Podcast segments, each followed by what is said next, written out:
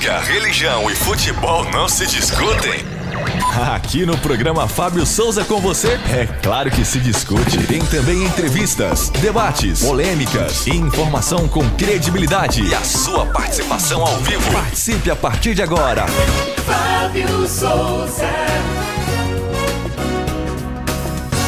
Muito bom dia, minha querida Goiânia, bom dia, meu querido estado de Goiás, bom dia, Brasília, Distrito Federal, bom dia a você que está nos acompanhando, nos vendo e ouvindo aqui pela Fonte TV. Obrigado pelo seu carinho, obrigado pela sua atenção. Hoje, dia 3 de maio de 2022, está começando mais um programa Fábio Souza com você, com tudo aquilo que você precisa ficar sabendo para entender mais, para formatar a sua própria opinião, para expressar melhor o seu, a, o seu pensamento com os dias que nós estamos vivendo. Dias tão turbulentos, né? Tão difíceis, né? O programa Fábio Souza está começando e sempre à minha esquerda, ele, Robson Alves. Bom dia, bom dia, Fábio Souza. Bom dia para você acompanhando o programa Fábio Souza com você pela Rede Fonte de Comunicação, Fonte FM Digital, em breve em 92.3 FM e também pela Fonte TV. Finalmente. É, Viu o tamanho da antena ali? É porque, que nós, é porque nós estamos anunciando desde janeiro que vai virar Isso. FM, vai virar FM, vai virar FM. Bom, enfim, agora sim é real.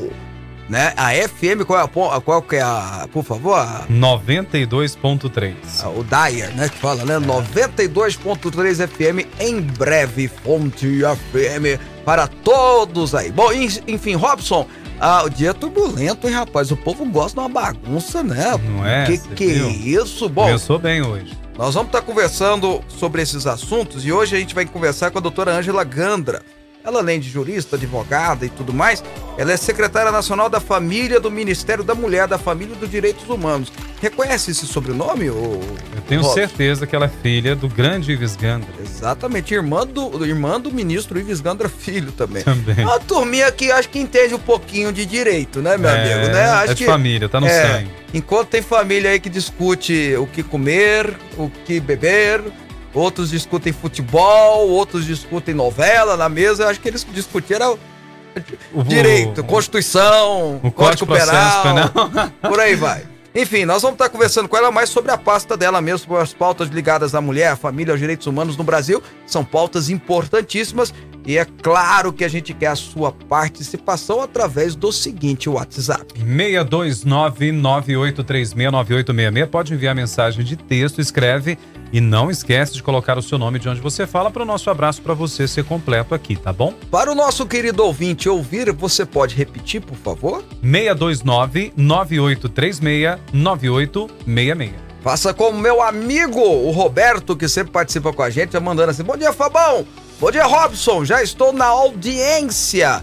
E Mas eu tenho que ler uma certa mensagem aqui. Deixa eu pegar o nome da Cida de Brasília, que ela mandou, Não rapaz. consegui apagar antes dele ver Que hoje. mensagem maravilhosa. Hum. Bom dia, meus lindos. Obrigado também pela parte que me toca. Que Deus abençoe muito vocês. Obrigado, Cida. Deus te abençoe. Bom, Robson, Hum. vou me casar com você. Você é muito lindo. O amor está no ar. É, rapaz, namoro no Love rádio. Hits. Tinha um programa que- antigamente que era Love namoro Hits. no rádio. É, Love Hits? Era Love Hits. Não, aqui fonte. na fonte. Mas tinha um programa muitos anos atrás. Muito, põe anos atrás. Fábio, aí. você que casava as pessoas no seu Não, programa. deixa eu tentar. Eu tô Ah. falando de coisa da década de 60. Ah, tá. que era Ei, namoro no rádio. Ah. Namoro no rádio. Se eu não me engano, era da Rádio Globo e tal. Namoro do rádio. Hum. E aí fazia as pessoas se encontrarem.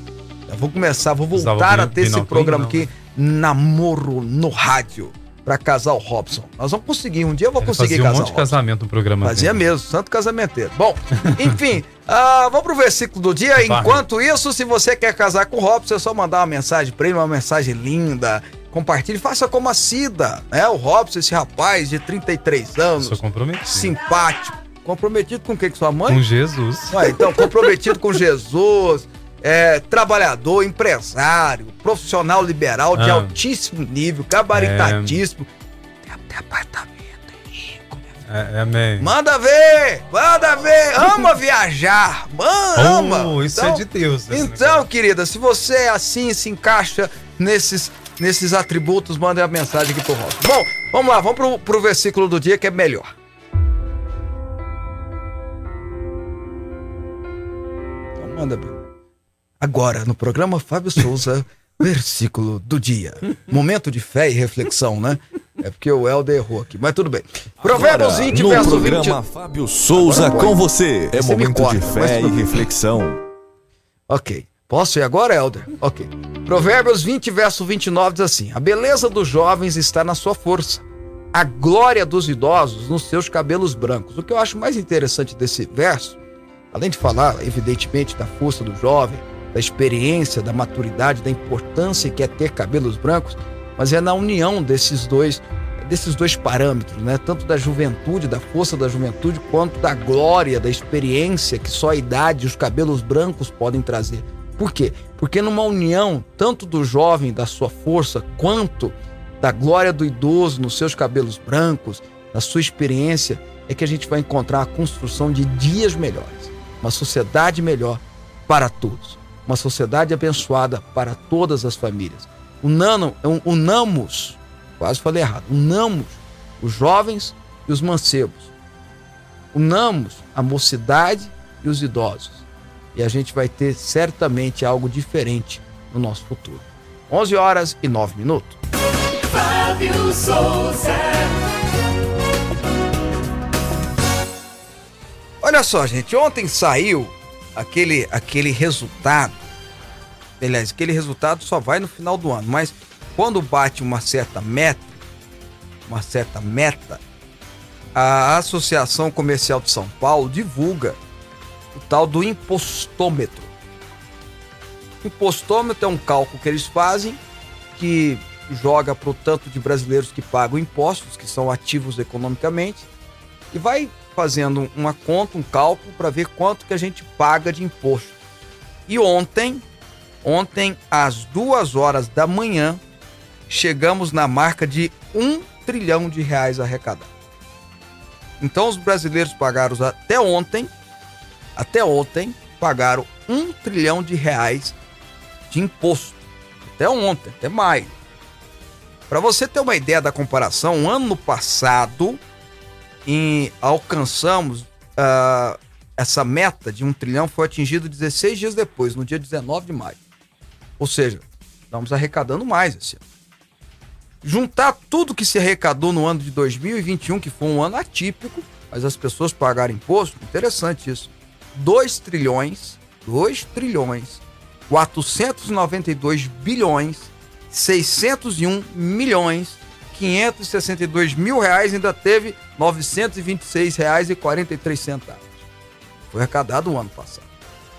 E aí fica a pergunta e a reflexão: será que nós temos os serviços públicos prestados de qualidade que a sociedade que paga imposto merece?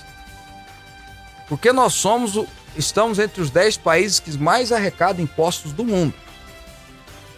Nós estamos entre os países que mais arrecadam impostos do mundo. Nós somos o segundo país que tem a maior carga tributária do mundo.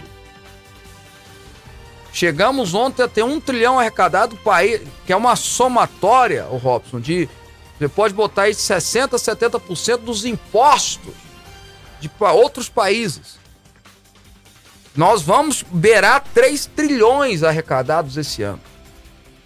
Será que nós temos o serviço a contento, serviço público de qualidade para atender os nossos munícipes, para atender os nossos concidadãos brasileiros? Eu acho que não. E é bom a gente fazer uma observação que é importante. Melhorou demais nos últimos quatro anos. Nunca se investiu tanto em infraestrutura no nosso país.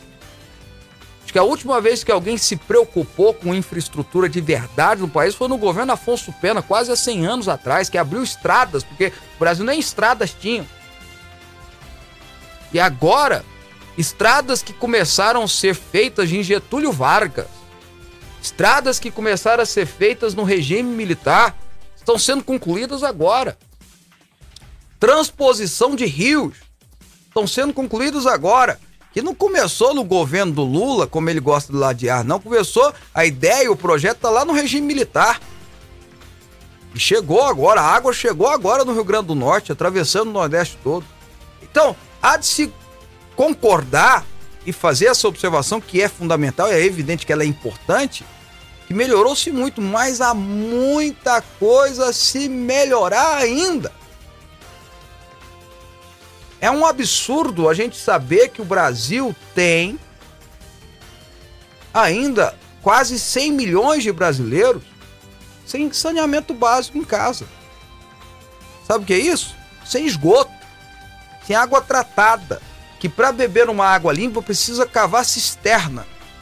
E a gente sabe que muitos nem sabem como fazê-lo. Só na cidade de Belém, governada pelo PSOL, Belém é a única cidade, a única capital governada pelo PSOL. Edmilson Rodrigues já está no terceiro mandato dele lá. Edmilson foi deputado comigo. 30% das casas, você está ouvindo aí, gente? 30% das casas tem saneamento básico. Isso quer dizer que 70% dos munícipes de Belém não tem, tem, ar, não tem esgoto. E em muitos desses lugares é a céu aberto. A única cidade governada pelo PSOL. É, o Partido da Social Liberdade, sei lá mais o que aí.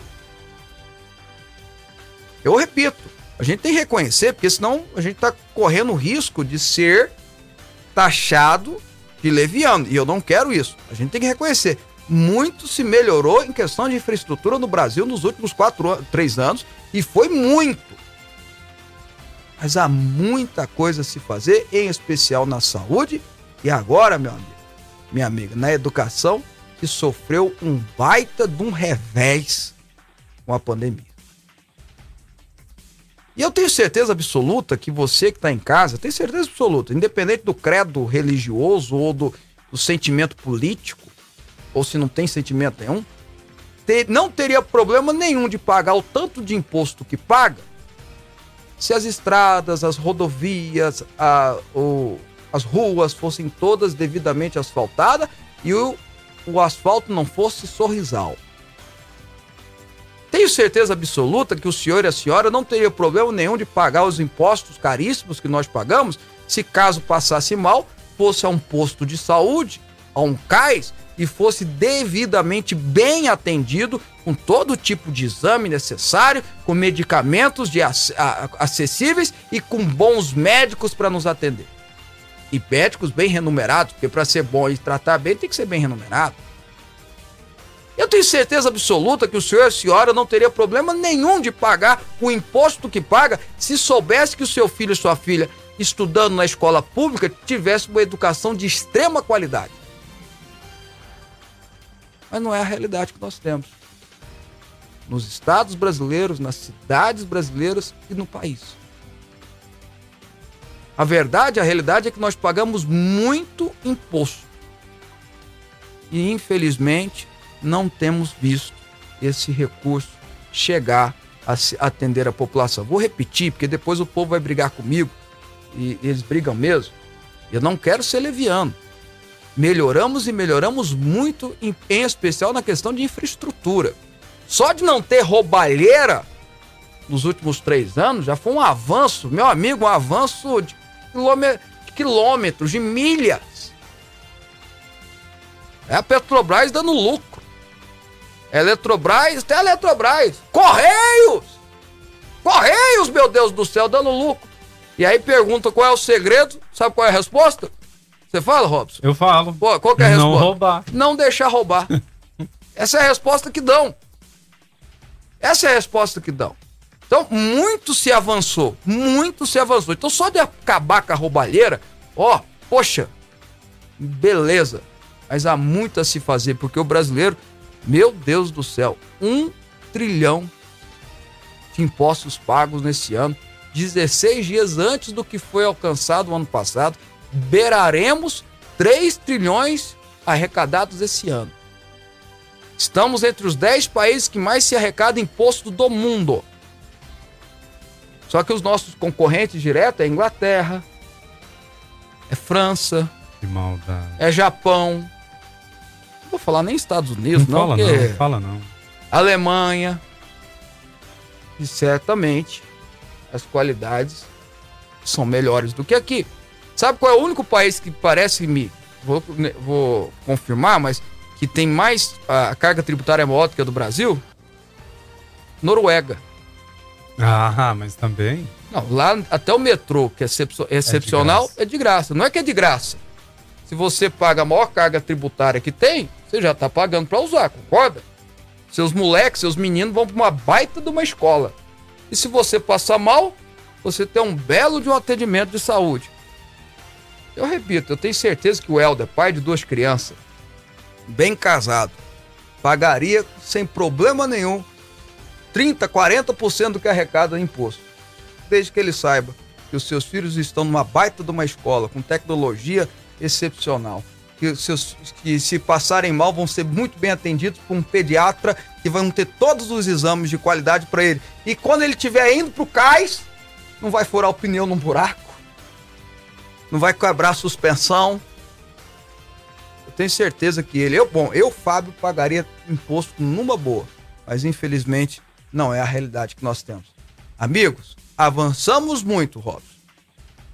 Avançamos muito, mas precisamos avançar muito, muito, muito mais. E temos condição para isso. 11 horas e 19 minutos.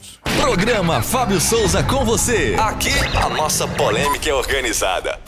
Pode corrigir. Eu sei que pesquisou, fala. Não é Noruega, Dinamarca. É Não, a Noruega estava no ranking também, né? Só Ah. que essa é a última atualização que tem no Yahoo Finanças. Agora, os cinco que mais se paga. Primeiro lugar é Dinamarca, Finlândia, Bélgica, França e Itália. O Brasil ocupa a 14 posição no ranking. Pois é, então a Itália, a Itália nesse ranking aí é o único que a gente pode fazer uma comparação, porque os demais, porque a Itália ainda tem um sistema é, de saúde bacana, mas algumas outras coisas se equiparam conosco. Agora o resto aí, qualquer Bélgica É, Bélgica, França, Finlândia. e é, Finlândia, Dinamarca que estão nos primeiros, eu sabia que era era era é, dos vikings, eu É. sabia era, era dos vikings. É, é lá. vizinho ali. É, Dinamarca, países nórdicos, Dinamarca e Finlândia, você entra no metrô, metrô é de graça. Não é que é de graça, vou repetir. Ele qualidade, né? E o engraçado, não sei se vocês já viram como é que é os deputados lá. ah, Eles- eles andam é- de metrô, é, sim. É um quartinho. Não tem aquele negócio de apartamento funcionando. é Não, um quartinho não, com não, uma não. cama, é um. É, tem uns que vai de bicicleta, porque é mais barato, porque se ele pagar. Na Holanda? Se, se ele tiver que. Não, não, na Dinamarca. Também? Se ele tiver que pegar táxi aí, aí vai muito do salário dele, ele não ganha muito. Então ele pensa assim: é melhor ir de bicicleta pra trabalhar. É, meu É, amigo. porque ser deputado lá, o salário é, ó. Pois é. Bom, Netinho do Guanabara. Fábio, será que depois daquelas multidões nas ruas do dia 1 de maio ainda vai ter pesquisas mentirosas a favor do presidiário? Ficou confirmado Bolsonaro no primeiro turno. Bom, eu não acredito em primeiro turno, viu, Netinho? Eu acho que a disputa vai pro segundo turno. Mas você olhando a, a visivelmente, né? E como o, o Robson bem lembrou ontem, uma regra clara do jornalismo, para quem fez jornalismo, apesar que eu fiz um ano de comunicação, eu fiz, aliás, fiz quase três anos de comunicação social, mas na área de publicidade e propaganda, mas não me formei. A regra é uma, né, Robson? Qual que é a regra? Não se briga com a imagem. Pronto. Acabou. Então, a imagem não adianta falar, a imagem ontem tá muito clara. Vamos para as notícias? Antes do, até o Robson preparar, porque ele fica hum, pesquisando Eu tô no Google. curioso aqui ele fica saber o pesquisando salário. no Google só para corrigir, só para me corrigir. Você sabe quanto que é um Tá salário bom. de um deputado Ah, na Noruega? ah. Falei. 11 mil euros por mês, 11.500 euros por mês. Não, mas aí se você fazer, transformar para real, fica muito Não, mais vamos que a comparar, porque ele põe em, rea... É, põe em real, gasta em euro. põe né? euro, é, real vai para 60, quase 70 mil reais aí. Não, mas esse aí não tem regalia nenhuma, é o salarinho dele e pronto, e não tem mais É, nada. Você juntar aí 70 pau, meu amigo, não é coisa ruim também não. Mas não vamos também, não vamos, né, viajar na maionese também, né? Bom, o Jair de Brasília, bom dia a É todos. pouco. Votei no PT no passado, agora eu votei e voto no Bolsonaro. Tá bom, tá registrado aqui. É, Não é um, é, não é o único eleitor arrependido, né? É, Vamos lá? é. Gente, olha só, o projeto de lei que cria 26 cargos de desembargadores em Goiás chegou à Assembleia Legislativa nesta quinta-feira com sinais de pressa por parte da casa na aprovação. Uma hora depois de lida em plenário, a matéria seguiu para a comissão mista, que durou apenas 33 segundos, Fábio, com relatório já favorável do deputado Hamilton Filho, do MDB. Dois deputados pediram vistas, por isso a votação ficou para esta terça-feira na comissão.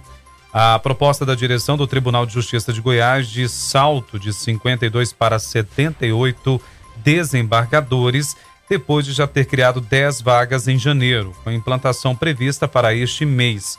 Embora um dos argumentos seja de maior agilidade nos julgamentos, O Popular mostrou no dia 22 dados oficiais que apontam que a tramitação de ação no TJ Goiás é nove vezes mais demorada no primeiro grau do que no segundo. Os dados do Conselho Nacional de Justiça também mostraram que Goiás tem o segundo maior custo médio de magistrados de todo o país, com valor de 78,2 mil, perdendo apenas para o Tribunal de Justiça de Mato Grosso do Sul, que lá é 92. No parecer favorável à aprovação na comissão mista, Hamilton Filho diz que não haverá aumento da dotação orçamentária financeira e que haverá redução anual das despesas. Olha, eu tô olhando aqui, eu tô olhando aqui porque eu quero, eu quero fazer uma comparação se, é, se há uma necessidade real de tantos desembargadores aqui em Goiás. Existem dois estados brasileiros que têm mais ou menos o número da população de Goiás. São dois estados, que é o estado de Pernambuco e o estado de Santa Catarina. Tanto é que eles têm o mesmo número de deputados federais. Paraná é um pouco maior, Rio Grande do Sul também é um pouco maior. Então, vou pegar aqui o estado. Quando você vai para Pernambuco, eles estão querendo aumentar para 78, é isso, 78, né? 52 e 78. Hoje tem 52, eles querem aumentar para 78, certo? Certo. Ah, quando você faz uma comparação com Pernambuco, Pernambuco também tem 52 desembargadores mantém esse número lá. Quando você faz a comparação com o Santa Catarina, aí Santa Catarina ganha disparado, tem 94 desembargadores. Eu não sou favorável ao aumento, eu acho que tem que ter uma justificativa muito, né, necessária para aumentar esse número de desembargadores. Fica me parecendo, posso estar equivocado, que é uma necessidade de atender os juízes. Porque os juízes, você sabe como é que é. O fim da carreira deles é serem promovidos a desembargadores. Então, ele começa, o juiz passa lá longe de Goiânia, vai crescendo, vai crescendo até chegar aqui em Goiânia, chegar na vara principal, que é a vara de Goiânia, da capital, para depois se tornar desembargador. Né? O, ah, mas tem o quinto constitucional. O quinto constitucional, irmãos, é, é são poucos desses, dessas vagas aqui, ó. Cada um, cada cinco, um vai ser, dessas criadas, cada cinco, um vai ser do quinto constitucional. Então deve ser uns três ou quatro que o governador vem indicar. O que demonstra que o governador também tem interesse na aprovação desse projeto. Não é uma questão só do Tribunal de Justiça, porque querendo ou não, vão ser quatro amigos que serão colocados lá. São quatro amigos que tem que vir da lista do Ministério Público e da lista é, da advocacia, da OAB, mas não deixam de ser quatro pessoas indicadas ali, né? Quatro pessoas que ele o conhece. Eu não sei se há a real necessidade, estou dando a opinião do Fábio, de aumentar esses desembargadores. Não sei. Não gosto de aumento de gasto público. Acho preocupante. Qual que é a média do salário do desembargador aqui, do ganho do desembargador por mês? O Goiás está em segundo lugar, né? Está aqui 78,2 mil reais. É, isso é uma média. Uma média. Isso quer dizer que tem que ganhar 200... 80 mil. É, então 80 mil reais. Então você vai aumentar 52 para 78, aumenta quanto? 26, é isso? Uhum. Então 26, você vai aumentar, não é que não vai aumentar os gastos, você vai aumentar 26 salários de 80 pau. Fora, aí, 2 milhões e 80 só de salário do desembargador. Só de salário. Fora os assessores, falta, não é, não é bem Assessores que não vai aumentar. Gabinete, ah, mas é a dotação orçamentária do próprio tribunal. Poxa, mas espera aí essa dotação não poderia ser usada em outros lugares. Você sabe que o, o judiciário tem um fundo de arrecadação que vem é, dos cartórios, que é milionário. Uma vez até o governo estadual usou esse recurso para investir na segurança pública. Você lembra disso? Uhum. Que era importante, que foi uma ideia legal que, que próprio, os próprios embargadores encamparam alguns anos atrás. Mas se não usa para o Estado, esse dinheiro fica acumulado. Por que, que não pega esse dinheiro acumulado em vez de aumentar cargos e investe na própria, no próprio retorno da população em segurança pública, que tem a ver com o judiciário. Então eu confesso para você que eu não estou convencido. Eu preciso olhar esse projeto, olhar a real necessidade. Não sei se Goiás precisava ter 78 desembargadores, não, viu, Rob? Eu também não, não tenho não certeza sei. que não precisa. Não, não, não sei se tem essa necessidade, né? não. né? Goiás tem 7 milhões de habitantes, você vai ter Desembargador é, é, a segunda instância, então você precisa ter juiz. Né? Precisa ter juiz, mas ter, não sei, eu, eu ainda não, não tô convencido, tá? Vamos ter que me convencer ainda. Aí você aí de casa faz o seu próprio julgamento. Mais informação chegando e olha só, o Tribunal Superior Eleitoral informou na tarde desta segunda-feira, dia 2, Os portais e o sistema da Justiça Eleitoral apresentaram estabilidade devido ao alto número de acesso para regularização do título de eleitor. Somente até às 17 horas foram realizadas 431 mil atendimentos. O prazo para que os eleitores façam a emissão, regularização ou transferência do documento a tempo de votar nestas eleições gerais de 22 termina na quarta-feira, dia 4, portanto amanhã. No início da tarde, as páginas passaram a retornar uma mensagem dizendo não ter sido possível conectar ao servidor do TSE.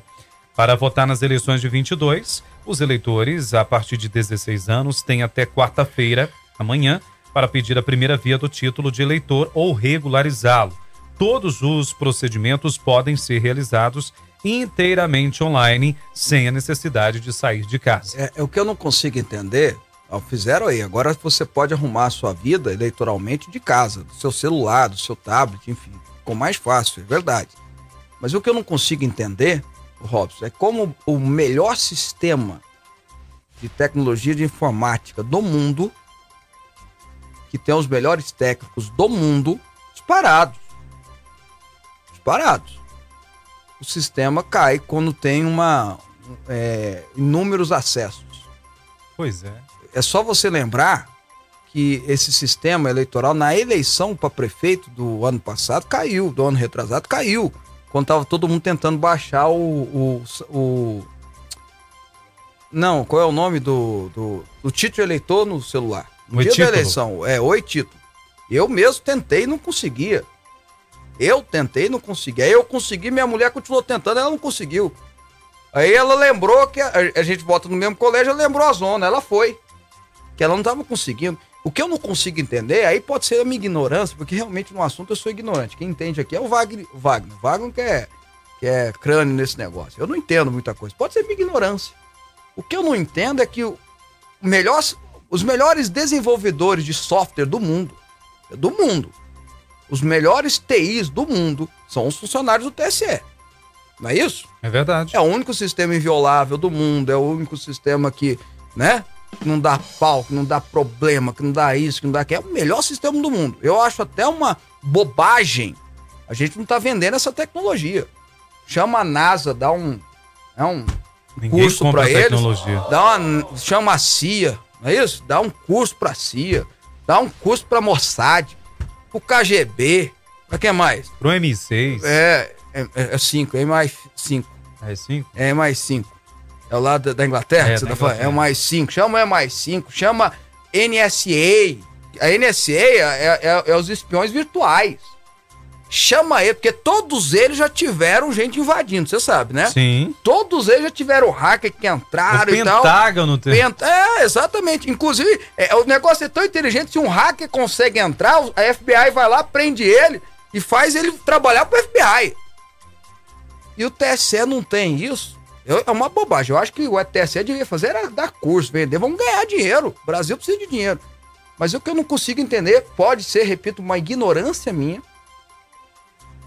Como é que o melhor sistema do mundo cai tanto quando tem tanta gente querendo acessar? Aí depois você me ensina, viu, Wagner? Depois o Wagner disse que não tem como ensinar isso tal. Mas se você, você puder me ajudar a entender isso, porque realmente eu sou ignorante na área e posso estar, né, equivocado. Bom, Pois é, né? E olha, trazendo mais informações aqui no programa, placas de gesso que compõem o forro do teto do Hospital da Restauração, na área central do Recife, desabaram na tarde desta segunda-feira. E a água de um cano estourado atingiu pacientes da unidade de saúde, que é a maior rede pública do estado. O caso ocorreu por volta das 13h30 na unidade de trauma, quando um cano estourou, de acordo com a assessoria de imprensa do Hospital da Restauração. O vídeo mostra pacientes e alguns entubados Meu sendo Deus. removidos do local onde estavam às pressas.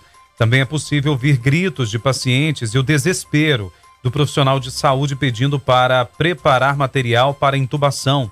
Não houve feridos e o atendimento não foi interrompido, de acordo com a Secretaria Estadual de Saúde, que informou que 10 pacientes da sala vermelha e 86 pacientes da sala laranja foram removidos provisoriamente e depois retornaram. De acordo com o presidente do Sindicato Profissional dos Auxiliares e Técnicos de Enfermagem de Pernambuco, Francis Herbert há inúmeros problemas estruturais nas unidades de saúde do estado, o que coloca em risco as vidas dos pacientes. Não, as cenas que estão passando, deixa as cenas rolarem quando eu estou falando. Volta ela desde o início lá, as cenas são assustadoras. Olha lá, Rosa. Olha lá.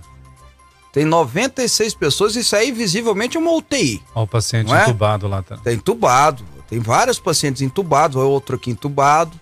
Essa senhora que me parece que não é nem profissional carregando um parente no colo, né? Uhum. Ela deve ter, né, naquela reação toda. Aí você vê os profissionais de saúde tentando, o médico tentando fazer alguma coisa, olha lá. Olha o desespero dos familiares e dos profissionais de saúde. Por quê? Porque estourou um cano nesse hospital que é o maior de, de Pernambuco, não é isso? Isso. O maior de Pernambuco. Visivelmente é uma UTI, não é? Visivelmente é um, um que tinha 96 passa, é, pacientes.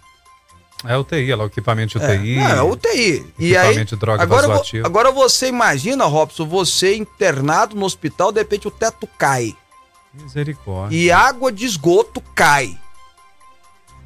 Tem que até depois dar uma olhada para ver se não vai ter infecção é isso? Acontece muito em UTI, né? É, o que, não, que já é normal numa UTI toda esterilizada. É. Você imagina o esgoto caindo. Olha, isso aí é um retrato, né? É um retrato do que a gente. Agora, a, o Ministério Público tem que responsabilizar isso aí. Quem é o responsável? É o governador, que é o responsável pelo hospital, é o governo, é os profissionais que não alertaram o governo que estava nessa. Porque, bom, imagino eu para desabar assim, começou com. com dando, dando sinais que isso ia acontecer. Sim. Né? Começou morfo, né? dando morfo, começou dando aquela, aqueles brotoejos assim na parede e tal. Você olha, ó, isso aqui vai desabar. Não é assim na sua casa? Quando você olha assim, opa, peraí, tem um cano vazando lá em cima. Então vamos saber. Se o governo sabia que isso poderia acontecer e não fez nada, ele precisa ser responsabilizado. Se o governo, e eu tô falando do governo estadual porque ele era o responsável, ok? Se o governo estadual de Pernambuco é do petista, né? Qual que é o nome dele lá? O... Menino, eu é, é, é o Camilo, né? Olha aí para mim e fala. Se o governo de lá é, não fez nada é, ao ver, ao receber essa informação, ele tem que ser responsabilizado. Se ele não foi informado, pode ter acontecido. O pessoal do hospital tem que ser responsabilizado. Não é isso? Exatamente. Então, alguém tem que ser responsabilizado, porque isso aí é coisa séria. Nós estamos falando de uma UTI de um hospital. É o Paulo Câmara. Tá bom, obrigado você ter. Agora ele não quis me corrigir, não. Ele mostrou aqui pra mim, pra mim, pra. Obrigado, você foi profissional agora, parabéns, viu? É o Paulo Eu faço Câmara. isso sempre. Ah, não, não. Você pega e fala no microfone. Você pega e fala no microfone. Paulo Câmara, né? Que, que é do PT, mas é indicado do PSB, enfim. É isso. Eu só não quero que cenas como essa voltem a acontecer. Mas toda vez que eu vejo aqui, eu lembro do judiciário liberando corrupto, sabe, cara? eu lembro de bandidos sendo liberados que roubaram dinheiro público, roubaram dinheiro do erário, roubaram dinheiro da saúde, roubaram dinheiro que deviam estar lá no hospital, roubaram dinheiro é, é, é, que era para cuidar dessas pessoas aí, ó, sendo livres. Livres, leves e soltos, e alguns até candidatos. Pois é. Até candidatos candidato a, a presidente. A presidente. Eu não, eu, não, eu não consigo entender. Não consigo entender. Não consegue entrar dentro de mim um negócio desse, não. Bom, Uh, Robson, deixa eu registrar aqui algumas participações. O Evandro de Brasília, bom dia, gosto muito do seu programa. Assuntos muito interessantes. Obrigado. Nosso querido Oswaldo lá do Mato Grosso, ó. A Fábio Equipe, a questão não é que se arrecada hoje, sim cobrir o rombo dos outros governantes que fizeram no passado. Tá bom. Obrigado pela sua participação. Jailton Moreira, bom dia, Fábio. Isso tudo que você falou era possível se não fosse a roubalheira. É verdade. O Brasil é um país mais roubado do mundo. Fábio, bom dia. Era para ser o país de primeiro mundo se não fosse essa roubalheira lá de Brasília também, ó, o Duarte tá dizendo aqui. A gente tá falando do tanto que o Brasil arrecadou, né? Até ontem já arrecadamos, já pagamos um trilhão de, de, de reais em imposto. Parabéns novamente pelo programa. Pro, programa Amo Bolsonaro. Amo o programa, perdão, Bolsonaro reeleito para melhorar ainda mais. A Maria de Brasília que tá falando aqui, tá bom? E diz que vai ser no primeiro turno, né? Olá, tudo bem? Passando para saber se você tem interesse em alguns dos serviços que te mandei. Eu acho que ela errou aqui, mas tá bom. Obrigado pela participação. A gente vai pro intervalo. Depois do intervalo, a gente conversa com a doutora Ângela Gandra. Ela que é jurista, advogada, professora e secretária nacional da família do Ministério da Mulher e da Família dos Direitos Humanos. Vamos ter um papo, um papo muito interessante Conta no teu relógio um minutinho a gente tá de voltando. Entrevista, política, futebol. Fábio Souza. Você está ouvindo Rádio Aliança M1090 e Fonte FM Digital. O que você faz em quatro minutos?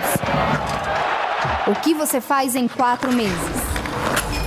Até 4 de maio você confirma presença nas eleições 2022. É fácil, de graça e sem sair de casa. Acesse o Título Net. Aqui você emite o seu título de eleitor, paga aquela multa, altera seu local de votação, inclui seu nome social e mais. A Justiça Eleitoral garante seu voto. Justiça Eleitoral, há 90 anos pela democracia. Fonte FM. Precisa de uma leitura envolvente capaz de transformar a sua mentalidade e colocar a sua vida no rumo certo? Então não perca tempo e adquira o livro Na Vertical 11 Pilares para o Sucesso, do Bispo Fábio Souza, publicado pela editora Quatro Ventos. Disponível em todas as livrarias. Na Vertical, a direção que você procura. Informações: 62 3541 7800. Rádio Aliança M1090 e Fonte FM Digital.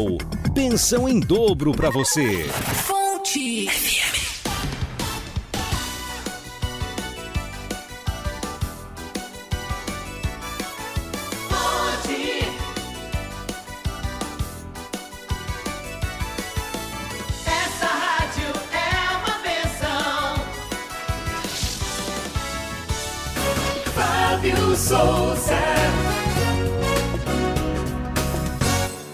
Tô recebendo notícias aqui que estão me deixando entristecidos aqui.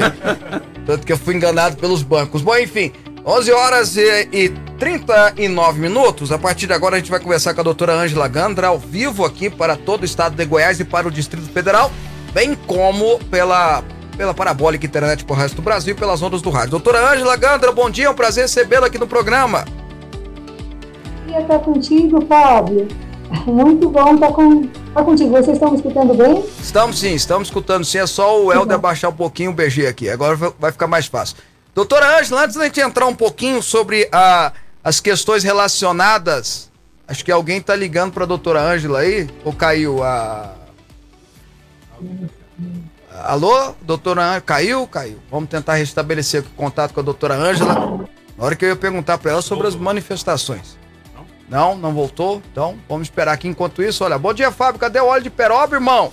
Pra se dar pra gente. Pra, pra ver se dá pra gente engolir tanta coisa ruim. É o Gil do Sol Nascente. Tá aqui, meu amigo, ó. Tá aqui, ó.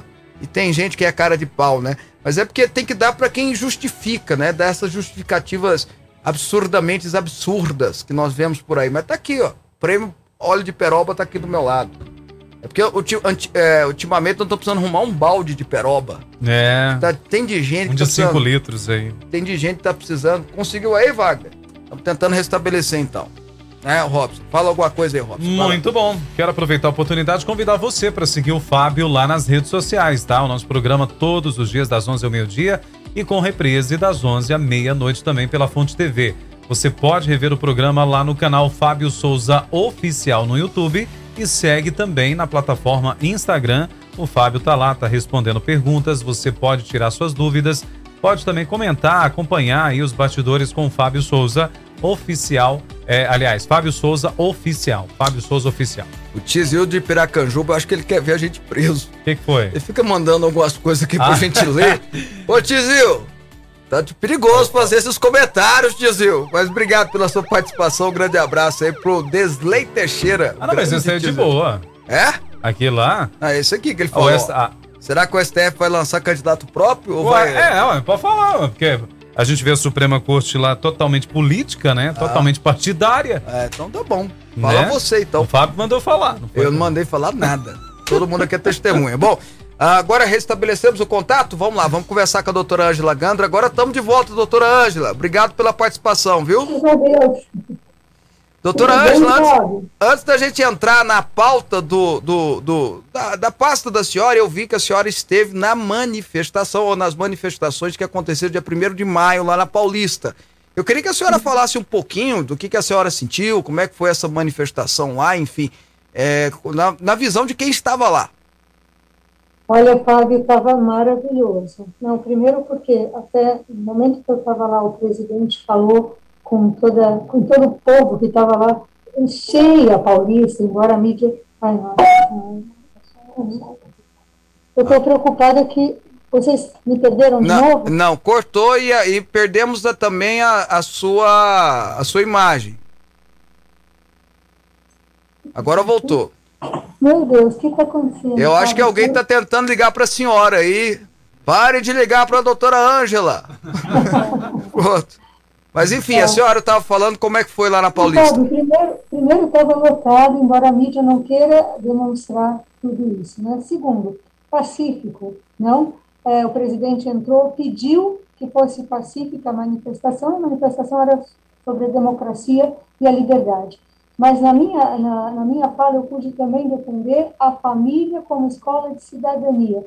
E foi impressionante ver como tinham famílias lá e aplaudiram muito por entender que a família é que prepara a ética, a, né, a, a, a luta pela corrupção e assim por diante. Foi maravilhoso. E, ao mesmo tempo, eu vi que há um desejo grande, mas grande na nação, de continuar defendendo esses valores humanos.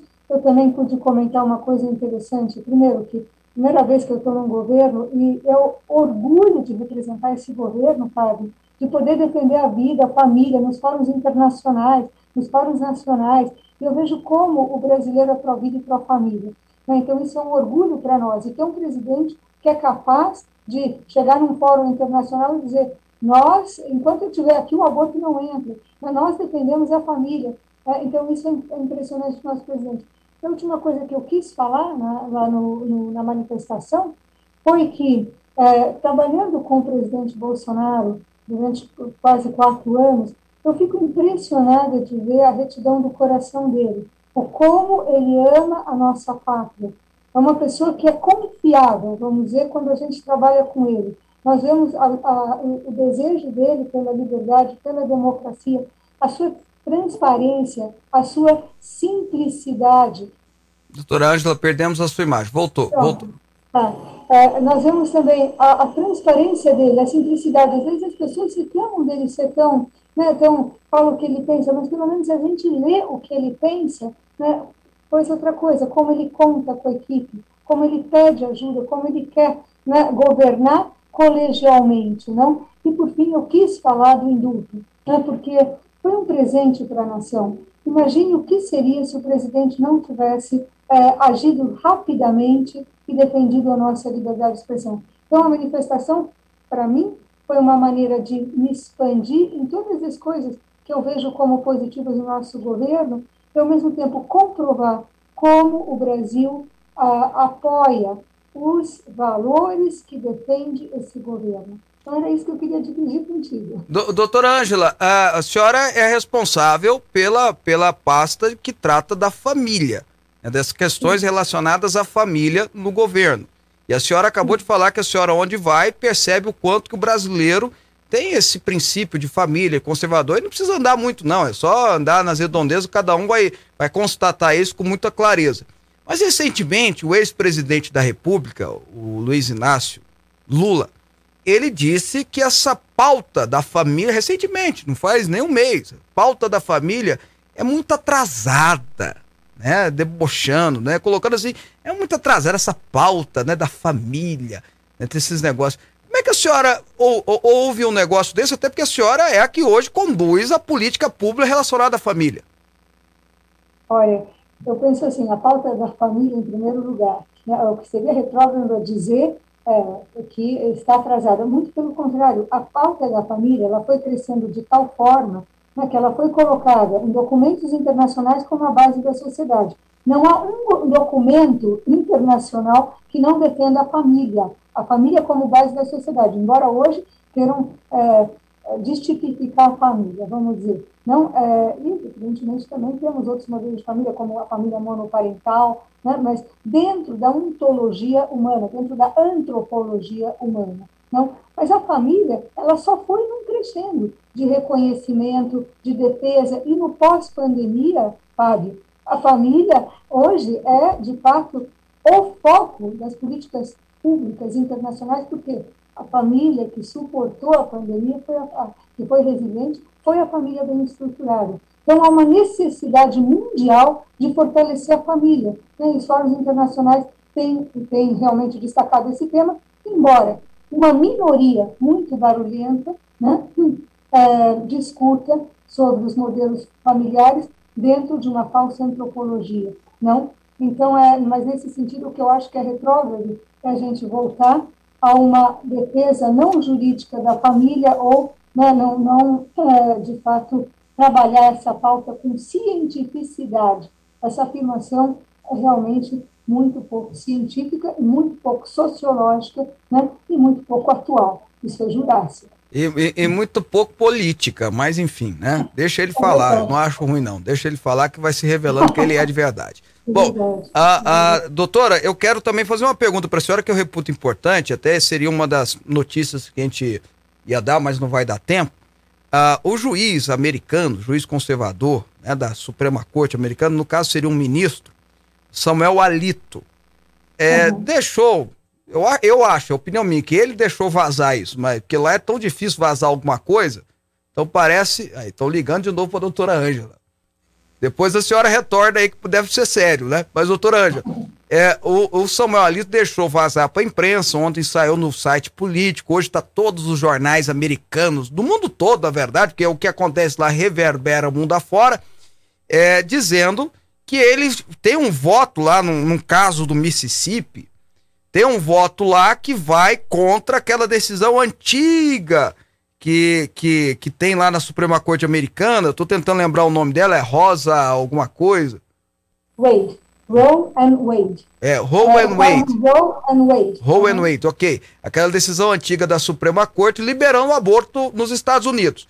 E ele, Sim. nessa decisão, não é que ele quer proibir, mas ele quer devolver, e eu achei interessante isso, ele quer devolver que os legisladores que são escolhidos pela população decidam se pode ter ou não, que é de fato é o poder e emana é do povo, né? O povo que decide democraticamente quem pode decidir isso ou não. E aqui parece que nós estamos indo na contramão disso. Enquanto os Estados Unidos está indo, é, tudo indica, está indo para rever isso, a Suprema Corte brasileira, pelo contrário. Né? Hoje nós já temos candidatos defendendo o aborto, uma naturalidade que antigamente, se fizesse algo nesse sentido, teria um prejuízo eleitoral gigantesco. Né? Ah, então eu pergunto para a senhora, como é que a senhora vê isso? Né? É, eu, na minha opinião, é, essa revisão americana vai ser extremamente importante para o mundo todo. Né? Mas e o impacto disso aqui no Brasil? E será que a Suprema Corte brasileira vai mesmo na contramão disso? Olha, é, em primeiro lugar, isso dá muita esperança para o mundo, uma revisão nesse, nesse nível. Eu vou dizer uma coisa, Fábio, eu penso que o aborto não seria nenhuma questão de Câmara de, de Congresso Nacional ou Câmara Legislativa porque eu penso que uma verdadeira democracia ela parte da defesa, da, eh, do reconhecimento dos direitos fundamentais do ser humano. Né? Se eu ponho tudo no nível uh, neutro e democrático de discussão, os valores humanos, por exemplo, a própria família, ou, ou a vida, que é o primeiro direito, sem o qual não existe outro, né? é, eu já estou banalizando, não existe democracia, porque eu vou poder decidir sobre tudo. Uhum. E eu o poder de decidir contra o ser humano, contra o povo, como tu mesmo estava falando, não é? é então, é, para ter uma verdadeira democracia, nós temos que reconhecer os direitos fundamentais. Por exemplo, a Declaração Universal de Direitos Humanos, que se estende um pouco mais, mas direito uh, universal à vida, à família, ao trabalho e assim por diante. E ali, depois discutir o que é melhor para cada sociedade, para cada nação, para cada país dentro do seu Estado Democrático de Direito. Ok? Eu acho que discutir sobre a vida nem deveria ir para o Congresso Nacional. É um direito que é pressuposto da democracia. Ok? Tá? Porque senão eu nem poderia exercer a minha liberdade a democracia. Ok. É, postos a, a, a trabalhar nesse contexto, né? então, ok. Quem deveria é, legislar né, legislar né, a partir da Constituição né, seria o, o, legislativo. Evidentemente, são legisladores, têm as competências legislativas. E o, o Supremo, ou a Suprema Corte dos Estados Unidos, deveria decidir, de acordo com a Constituição, se aquela legislação estava efetivamente dentro do que constitui o Estado Democrático de Direito, que é a Constituição, que une o povo com o Estado Democrático de Direito. Não sei se eu estou explicando sim, demais, sim. Mas, mas o que eu quero dizer é que, tudo bem, não, não acho certo que o legislativo decida sobre a vida, tá? porque é um direito pressuposto. Agora, se, quem teria mais direito a, a, a, decidir, evidentemente, é o legislativo, que representa o povo. Não? E, e principalmente onde se muda uma Constituição, porque o, o, direito à vida ele está na Constituição é, americana, como está na nossa, incondicionalmente. Direito à vida, ponto. Não? Então, eu penso que isso não está no plano de discussão, mas posso discutir a casa ideal é a, a legislativa e não o judiciário. Agora, aqui nós já banalizamos tudo, de verdade. Nós estamos num ativismo judicial, numa crise jurídica, uh, Fábio, para quem é do direito, é, é a crise, a maior crise da história que nós temos.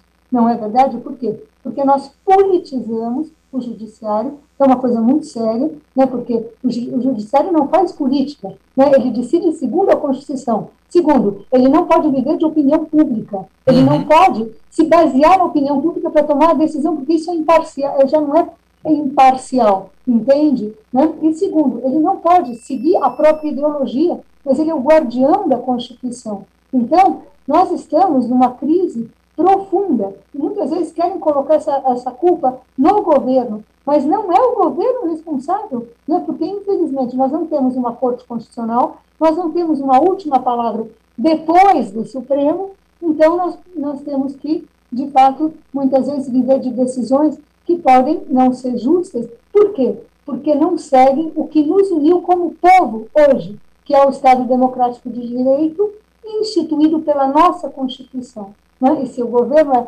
pelo povo né, e para o povo, né, não é o judiciário que diz o que é melhor para nós. Porque nós sabemos, através dos nossos representantes, o que nós queremos. Não é verdade? Então, é preciso Doutora. realmente nós voltarmos, nós voltarmos à separação dos poderes e a, a competência de cada, cada poder e a harmonia, visando o bem comum e o florescimento integral de cada cidadão, o que não existe hoje de jeito nenhum. Né?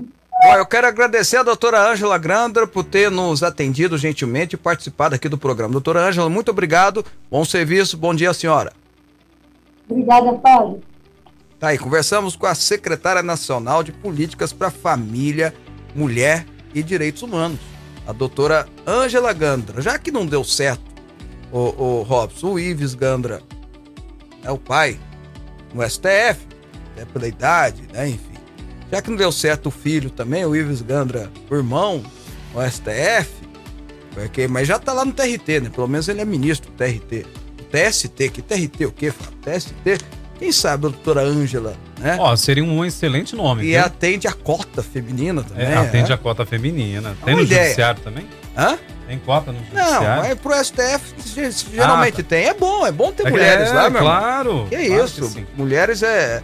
Já reparou que ela tem cara de ministro? Tem, tem um jeitão assim de ministro, é verdade. Bom, uh, fica a sugestão, fica a ideia, né? Fica a dica. Fica, fica a dica. dica. Bom, uh, olha só, uma rapidinha aqui pra gente ir embora. Juarez tá dizendo assim, Fábio, vejo seu programa todos os dias, tem uma reclamação. Fui no TRE ontem e fiquei muito chateado ao chegar lá. Me dei com uma, dedicaram com uma fila quilométrica, queria entender porque entrei lá dentro de tinha duas meninas atendendo. Aquela imensa fila. Cheguei no, em Portugal faz pouco tempo, cheguei de Portugal faz pouco tempo, fiquei assustado com o atendimento, continuamos os mesmos, uma falta de respeito com as pessoas de idade.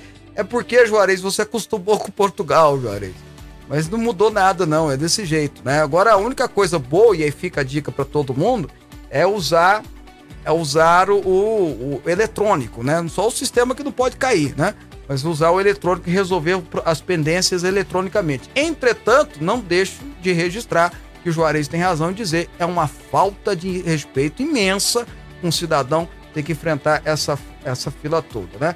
E o Joaquim, rapidinho, me responde: quando era ditadura, se falasse democracia, é preso. Hoje vivemos a democracia, se falarmos de ditadura, vamos preso. Qual é a diferença? Nenhuma. É isso aí, Joaquim. Obrigado pela participação. Vamos E viva a democracia, né? Esteja preso. Não. não. Vambora, vou, não. Gente, olha só, para você acompanhando, obrigado pelo seu carinho. Amanhã às 11 da manhã tem mais programa Fábio Souza com você. Não esquece, Fábio Souza Oficial lá no Instagram e também no YouTube. E levantando uma pesquisa, aliás, levantando uma campanha aqui, hashtag conserte o nosso ar-condicionado, tá aqui. Precisamos do ar-condicionado voltando a funcionar, tá? 11, aliás, meio-dia. Deus abençoe, juízo, até amanhã. Você ouviu Fábio Souza com você. Até o nosso próximo programa. Você está ouvindo Rádio Aliança M1090 e Fonte FM Digital. Chegando a hora do almoço, a fome bateu? Eu recomendo